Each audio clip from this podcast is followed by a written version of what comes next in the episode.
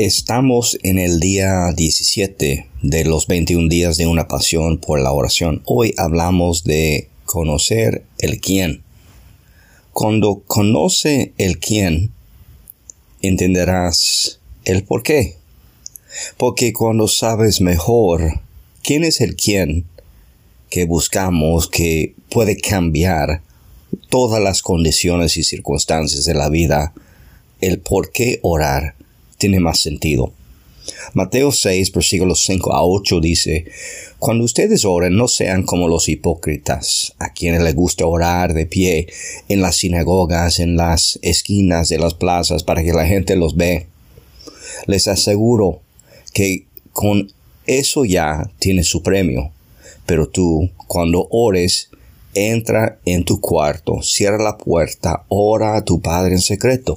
Y tu Padre que ve lo que hace en secreto te dará tu premio.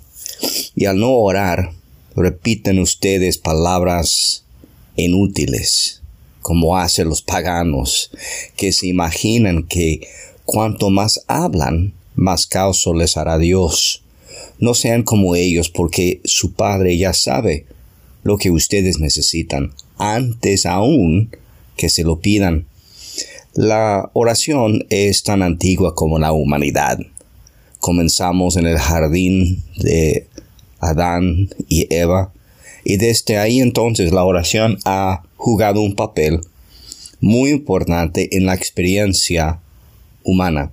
Orar es simplemente parte del ser humano, de la humanidad. Piénsalo hay algo dentro de ti que te dice que clamas a Dios cuando tienes problemas. Hay algo en tu interior que te mueva a agradecerle a Dios para que te alcanzan las bendiciones de Dios en tu vida y para pedirle a Dios que Él supla y sopla su bendición sobre tu vida.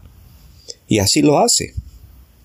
Esto es cierto para personas de todos los ambientes de la vida y todos los sistemas de creencias en todas las religiones del mundo, todos rezan, todos oran, todos meditan. Es un sistema de oración, meditación, de conexión espiritual. Es una práctica que compartimos universalmente como humanos, sin importar la religión, sin importar la nación, sin importar la creencia. Al respecto de las escrituras nos dice, si oras, no dice si oras, dice cuando oras. Jesús dijo a sus discípulos Mateo 6, cuando oran. Por los creyentes se ven diferentes las oraciones ofrecidas dentro de otros sistemas de creencias en el mundo. Y comenzamos con las personas que ya tienen la costumbre de orar. Para el creyente, Dios no es el gran hombre arriba en los cielos o un juez enojado, el Padre que está listo para golpear a los malvados. Tampoco es alguien a quien no tiene cuidado de nosotros. Él es nuestro Padre celestial.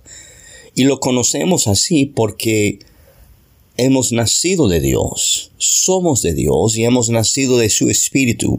Él vive, habita en nuestros corazones y por eso podemos proclamarle, gritarle, Abba, Padre, porque Él está cerca a nosotros.